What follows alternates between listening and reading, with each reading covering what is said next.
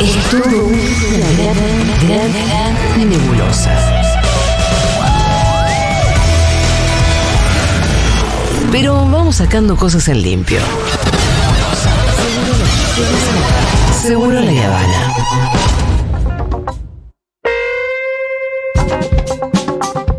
El mejor nombre para gato es Miyagi. Quiero saber cuántos socios nuevos tenemos con todo este asunto del gato, la verdad. Estoy interesada en eso, así que le voy a pedir a Magu Puente, por favor, que me vaya pasando los guarismos. Claro. Eh, si es que acaso, claro, sí, se mueve un poco el amperímetro. Igual, si no llegamos a los 100, ustedes tienen motivos de sobra para hacerse socios de la comunidad a esta altura de la vida ya.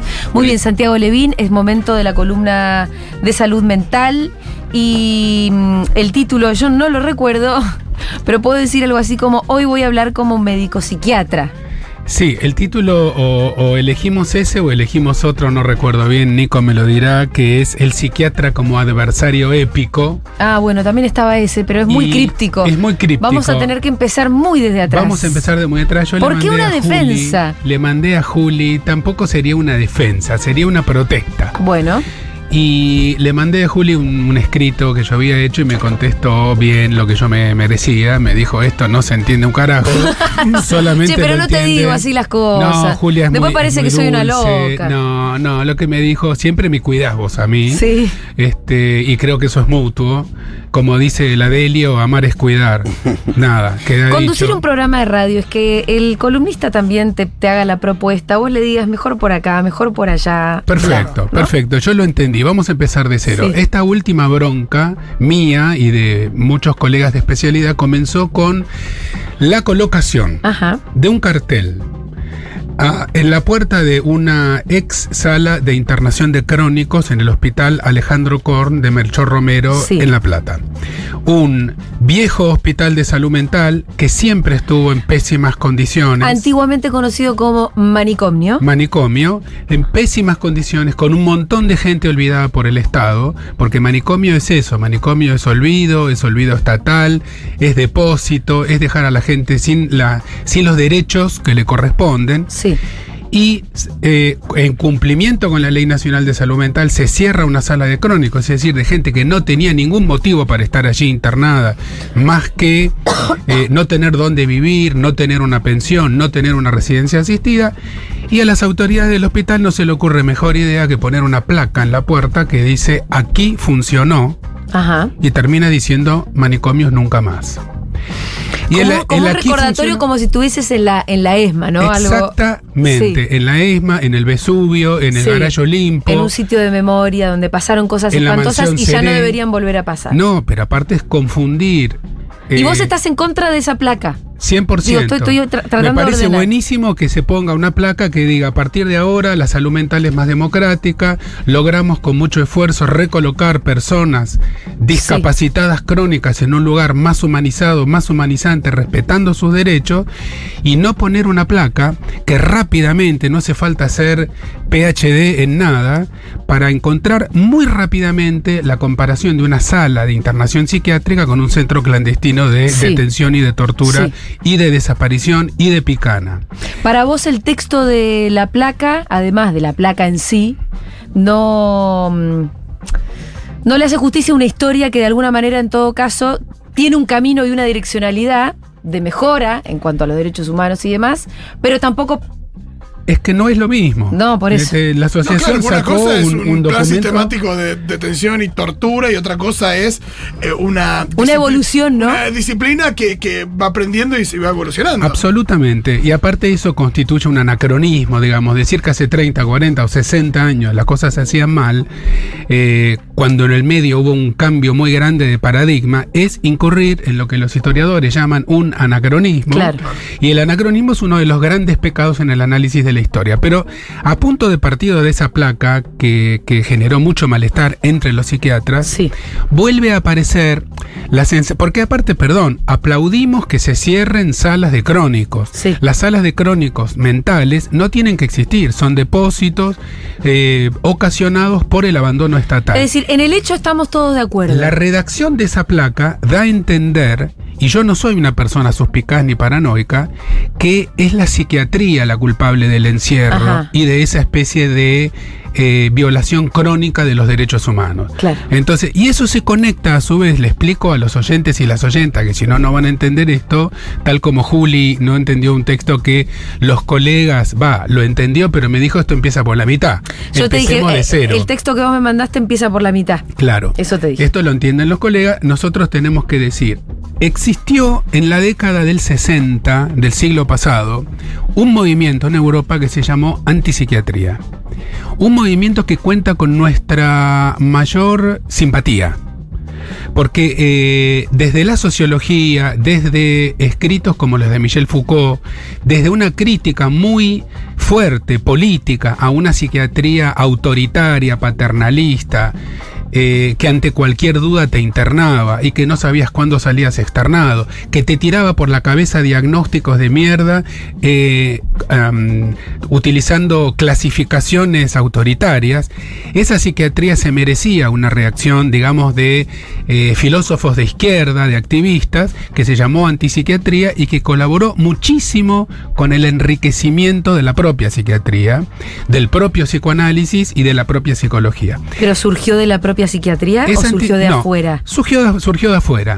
Esa antipsiquiatría nos cae bien, la miramos con mucha simpatía, la de Lang y Cooper, la de Satz, etcétera.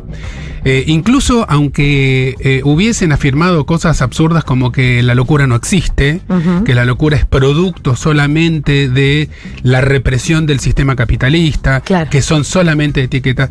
Hoy decimos, caramba, anda a contarle a una madre que su hijo se tiró del piso 15 que la locura no existe. claro, claro. Anda a contarle a eh, mi vecina de arriba que estuvo tres meses deprimida hasta que empezó a hacer un tratamiento que como corresponde y que realmente tenía una vida miserable y se quería morir, lectura que, la se locura pasa de materialista. Como... Se pasa de materialista, pero hoy la miramos con buenos ojos. Ahora, esta placa, vuelvo a la placa para que se entienda la bronca, ¿Quién puso la placa, responde la, la dirección del hospital Alejandro Korn. Que depende de la provincia de Buenos Aires. Depende de la provincia de Buenos Aires, que por otro lado viene haciendo una labor muy importante en la transformación de los viejos centros monovalentes. Y esto hay que decirlo también, porque esta gente si no se pone hipersensible y se piensa que cualquier crítica es una este un arrasamiento total de las cosas que vienen haciendo bien. Sí, como lo que, que dijiste recién con la psiquiatría, en el movimiento de antipsiquiatría, que evidentemente las críticas que, que sí eh, hacían sentido fueron tomadas y modificaron la disciplina. Tal cual, Fito, pero acá viene la parte, el núcleo, el corazón de lo que yo quería transmitir acá en esta columna. Eh, y vuelvo a mandar un cariño a los amigos de la provincia de Buenos Aires, que algunas cosas les salen muy bien y otras no les salen, también como todo el mundo. Ajá. Eh, existe hoy, en mí, desde mi modesto punto de vista, una nueva antipsiquiatría desde adentro del campo de la salud mental. Esto no se ve desde afuera. Por eso Julia tenía razón y me decía, explícalo bien. Una antipsiquiatría que no es la del eh, siglo pasado, que es mucho más sutil, que es este, mucho más de laboratorio, más de diseño y que tiene un propósito político que es el de desgastar a la figura del psiquiatra. Y, y empiezo. Y esto tiene que ver con rollos dentro del campo de la salud mental y de las distintas profesiones y los distintos puntos de vista ideológicos puestos en juego. ¿Quiénes son, Santi? Eh, a ver, pero ¿Y cuál es la crítica? eh, fíjate, la, cuando uno construye, cuando uno tiene que cambiar algo, por ejemplo, la lógica manicomial, cambiarla por otra, una salud mental hospitalocéntrica por un modelo comunitario, una salud mental basada en la autoridad del médico psiquiatra por una este por un modelo horizontal y democrático, uno tiene que construir una narrativa e- épica. Se construyen narrativas épicas que luego eh, se convierten en consignas. Por ejemplo, manicomios no, por ejemplo, eh, unidos o dominados, por ejemplo, eh, eh, muerte a los salvajes unitarios. Son consignas que sintetizan posturas mucho más complejas y que sirven para que todo el mundo entienda. Manicomios no, está perfecto, porque nadie está de acuerdo con los manicomios. Pero esta nueva antipsiquiatría sutil, sutil, que se percibe mucho, convierte, eh, utiliza palabras que son lesivas. Por ejemplo, se escucha la palabra neuropsiquiátrico. No la usamos los psiquiatras. Es una palabra totalmente pasada de moda, pero estamos escuchando algunos colegas de campo de la salud mental que tienen acceso a micrófono usan la palabra neuropsiquiátrico. Cerramos un neuropsiquiátrico. No, se llama monovalente o se llama hospital especializado. Esa misma gente, en vez de decir internación, dice encierro. Entonces, con otra sutileza, en vez de internación, se dice encierro. Esa misma gente eh, habla de corporación cada vez que los psiquiatras salimos a protestar, por ejemplo, por esa placa, diciendo, muchachos, no pueden asimilar una sala que debía ser cerrada desde hace mucho tiempo A un centro clandestino a un centro. Mm. Y, a- y entonces a sentar en el mismo banquito al psiquiatra y a Jorge Rafael Videla. Entonces, eso es absolutamente inaceptable y por eso el otro día, cuando yo te llamé, tenía mucha bronca. Y Nosotros, yo no entendía nada. Le digo, Claro.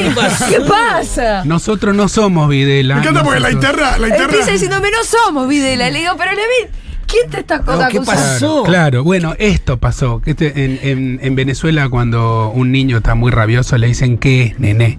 ¿Qué es nené? Eso es lo que le dice la mamá para calmarlo. Eso me dijo Juliani y yo me calmé un poquito. Y Pero igual ahora. la, la- la Sí. demonización del psiquiatra, no sé si es algo muy nuevo. Lo- la- las, las películas yo siempre vi a los psiquiatras y siempre los caracteriza de una manera, el tipo perverso, loco, que, que torturan a su paciente. Claro. Sí, es muy eh, atrapado sin salida. Total. Hubo, hubo psiquiatras y hay psiquiatras hijos de puta. Por Tanguito, supuesto. tango feroz. Sí. Tango feroz. eh, tenés eh, psiquiatras que han colaborado con el régimen nazi, que han colaborado con la dictadura militar. Durante la peor época de la Unión Soviética se había inventado incluso un diagnóstico para los opositores, nada más que era esquizofrenia tórpida. Y esa gente iba a los psiquiátricos a quedar internada por mucho tiempo solamente por ser este, opositora. Pero también hay psicólogos que colaboraron en la perfección, en el perfeccionamiento de las torturas psicológicas en Guantánamo. Y luego tuvieron que ser expulsados. Es decir, acá no hay una profesión que sea el villano y otra profesión que sean los buenos.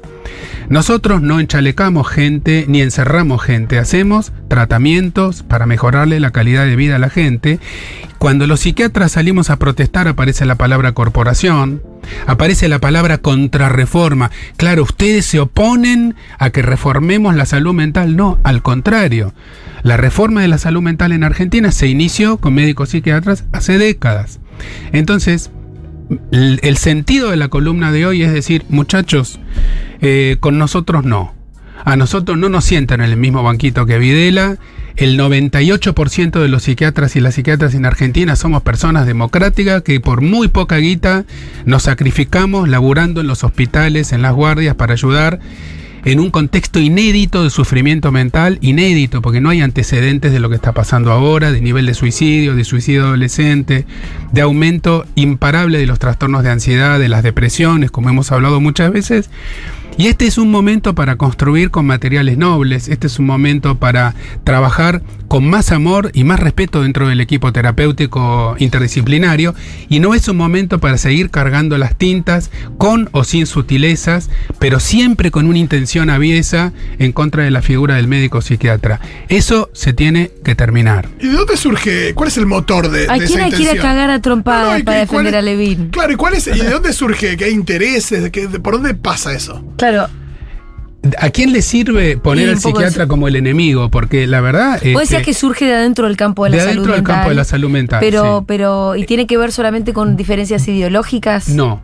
En, en el fondo creo que todos pensamos muy, muy, muy parecido. Ajá, es, un- entonces- es una cuestión de quítame de ahí esas pajas, de quítame de ahí esas vacas, de quién tiene más poder, de quién aplaude a quién y de quién desgasta a quién. Eso es lo más doloroso. Porque ese tipo de actitudes mezquinas lo único que hacen es prolongar el estado de injusticia en el que viven miles y miles y miles de personas en el país por falta de atención en salud mental. Eh, si vos querés construir una épica de cambio en salud mental, elegite un adversario un poco más interesante. Por ejemplo, la lógica manicomial. Por ejemplo, la injusticia sanitaria.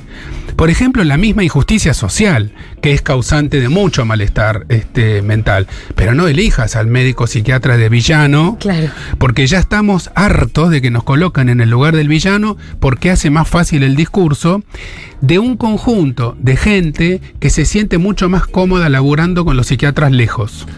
Pero eso no pasa en las bases, no pasa en las guardias, no pasa en los servicios, no pasa en los hospitales. El médico psiquiatra el psicólogo, el asistente social, el terapista ocupacional, el enfermero, venimos laburando juntos desde hace décadas, poniendo juntos el hombro en las manifestaciones para pelear por mejores condiciones de trabajo, todos con el discurso de los derechos humanos como base del nuevo paradigma de una salud mental comunitaria, pero una cosa es el biribiri, el bla bla, eh, como, como en el cuadro de Magritte que se llama Esto no es una pipa, y porque no es una pipa, es el dibujo de una pipa, a veces pareciera que lo único que hay es el discurso y no la transformación real. Y en, ese, en esa sutileza en donde las palabras parecieran importar más que las transformaciones reales, queda muy bien meter un villano, el psiquiatra que es malo y se opone a todo y quiere meter a la gente adentro y meter electricidad. ¿Y a través de qué canal llega ese discurso al, ciudadano de a pie, al paciente? Vos ahí hablaste de la placa, se dan los consultorios.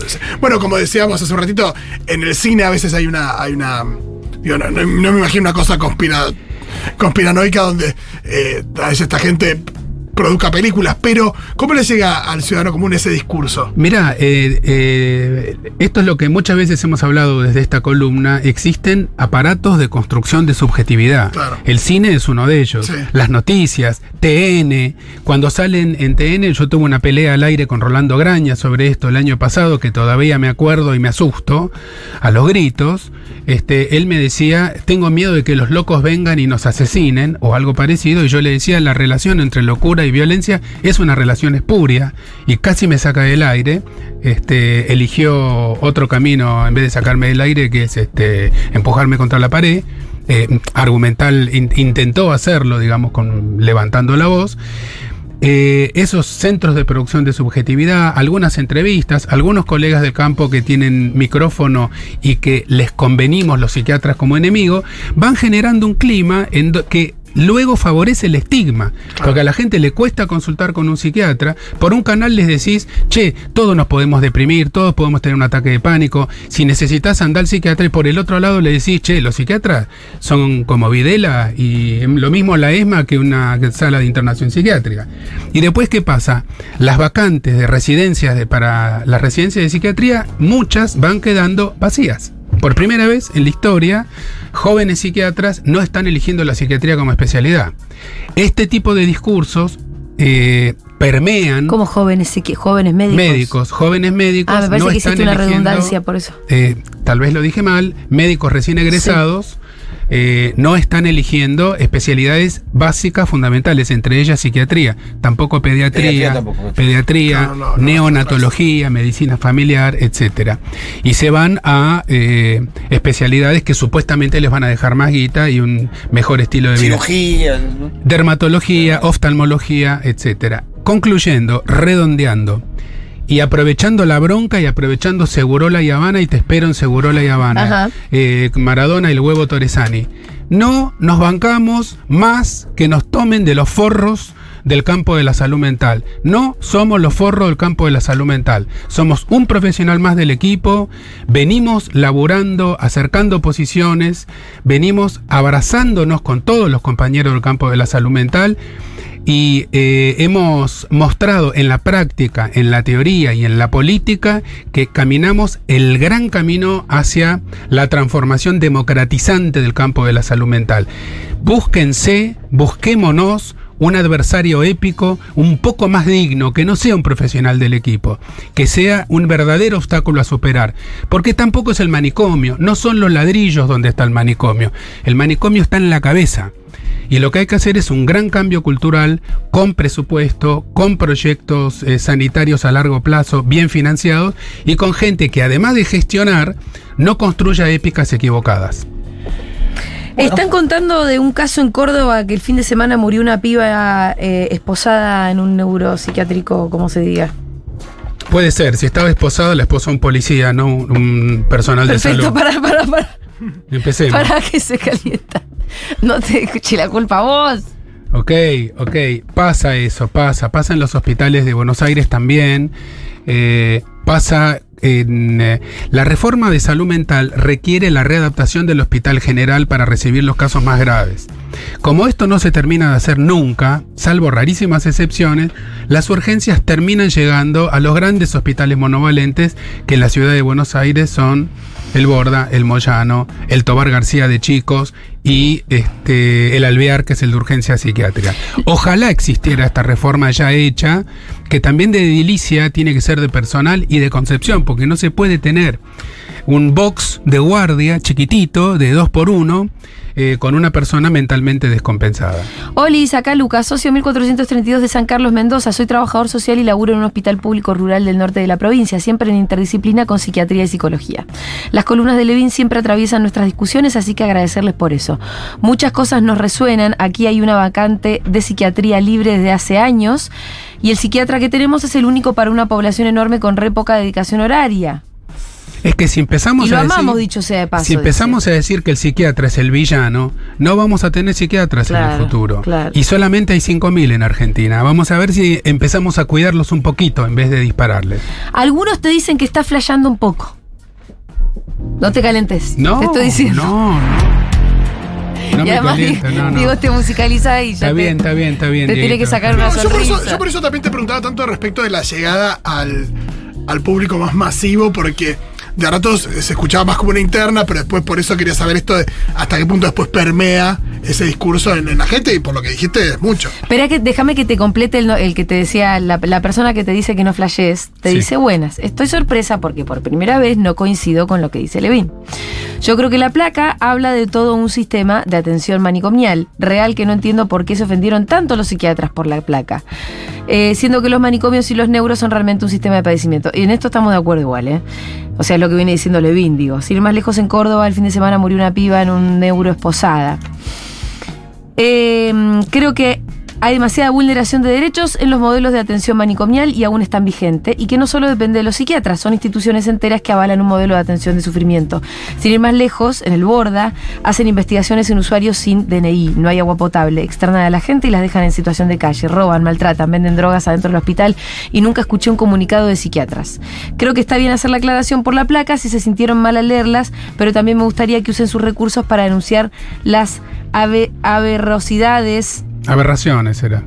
bueno, acá inventaste una palabra, querida. Atrocidades o aberraciones. Em, Me gustó igual la ¿Qué mezcla. suceden? Dice Jennifer. Estoy de acuerdo con el 99% de lo que dice Jennifer y no tiene que existir ningún sistema de vulneración de nada, de nadie, ni en salud mental ni fuera de la salud mental. Ningún, ningún sistema de vulneración, ningún sistema que tolere la vulneración, el maltrato y el no cumplimiento de los derechos humanos básicos, entre ellos el derecho a la salud. Em, a ver, acá. Hay que ver lo de Córdoba porque nos llegaron como muchas notas y eso, ¿eh? Digo, para que no se convierta otra vez en un punto de estigmatización de psiquiatras también. Bueno, hay psiquiatras que se merecerán este, la estigmatización, pero no la psiquiatría en general, digamos. Yo no estoy defendiendo al conjunto. No, aparte, alguien que, ponele, eh, un psiquiatra que esposa a una persona a una camilla y la abandona, ya no importa si es psiquiatra o no es psiquiatra, es un hijo de Ya puta. es un delincuente. Sí, el que la Y- esposa es el personal de seguridad, no el personal sanitario. No, los médicos no usamos esposas para. Igual convengamos que, que si tal. ah, Perdón, eh, no por ser abogado del diablo, pero digo. eh, si hay una, un enfermo psiquiátrico esposado, el psiquiatra dice, che, no la posee. Esto es lo que hice yo toda Claro, mi vida. eso. Toda mi vida. Me Bueno, no, peleado- no, me refiero que si termina esposando, hay, hay algo el psiquiatra dejó pasar también, ¿no? Eh, Che, algunos mensajes que yo les quiero decir, chico, comprensión de texto, diría Cristina. ¿Qué pasó? Eh, Santiago Levin está en contra de los manicomios. ah, ahora me están diciendo que estoy No, a favor pero de los dale, loco, pero ab- abran las Ahí orejas. está, ¿Para qué hacemos? No- damos, ¿Hace cuántos minutos estamos hablando de esto? ¿Hace 30 minutos? No, y aparte hace tres años. Hemos qué me hecho están Hace hablando? tres un años. montón, montón, montón de columnas hablando de la reforma, hablando de la diferencia entre el discurso y la realidad, hablando de que la lógica manicomial es el verdadero obstáculo a superar. Y este, alguna gente con el discurso, eh, como el de la compañera que habló hace un ratito desde Córdoba, lo lleva a lugares de confrontación absolutamente innecesaria. Entonces ahí es donde salimos nosotros a decir, no nos coloquen en ese lugar, no nos sirve, no le sirve a todo el movimiento, no le sirve a los pacientes, no suma para la construcción de un mundo equitativo. Obviamente que los manicomios no tienen que existir. Eh, eso está claro. Y hace, como decís vos, hace tres años lo estamos diciendo. Entonces no, no, no se esfuercen por no entender, porque pareciera que hay un esfuerzo por no entender a Sí, veces. igual sí. Si es que alguien no Igual termina de entender, está buena la aclaración. Cuando hay una discusión, hay mucha gente que está a favor de la placa, también Santiago, por más que esté de acuerdo con muchas otras cosas con vos. Me parece interesante que surjan estas discusiones. A mí también me Está parece buenísimo. interesante. Y Que no haya una escucha totalmente pasiva, digo. No, a mí me no. molesta la escucha que no quiere escuchar, pero después la, la escucha que te discute, esa me encanta. Y, y sí es, ver- gusta. y sí es verdad cuando que hay- discuten con argumentos, Claro. cuando de verdad no están de acuerdo con lo que estás diciendo porque tienen algún motivo para no estarlo, me gusta cuando se genera. Ahora, cuando me dicen, Santiago, los manicomios no sé qué, y no, chicos, es cuestión de escuchar. Y también es verdad y sí es cierto que hay una demonización del psiquiatra. Nosotros le escapamos al psiquiatra. Cuando va, cuando va uno de los chicos del barrio a que lo atiende el psicólogo y que lo derivan al psiquiatra, hasta la madre se asusta. Porque lo que primero ve, uh, me lo empastillan, uh, ya. Y es, es una demonización que se hace también sobre esto. ¿no? Yo, créanme, soy un muchacho grande ya, este, cincuentón. Este, yo sabía que esta una columna más hacia adentro que hacia afuera. Este, Julia lo pescó enseguida, por eso me dijo empecemos de más atrás. La pregunta de Fito es absolutamente pertinente. ¿Cómo permea esto? ¿De qué le sirve esto a la oyentada?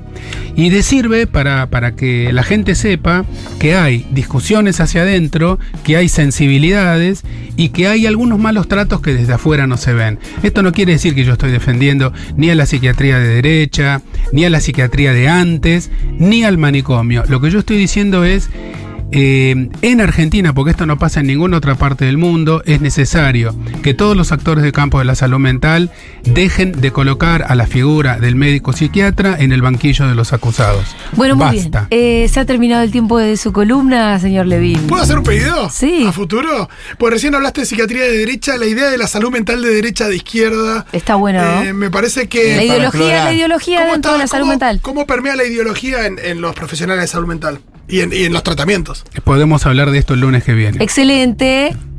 Propuesta ya la columna entonces para el lunes que viene. Se fue Santiago Levín, pasó por Seguro La Habana.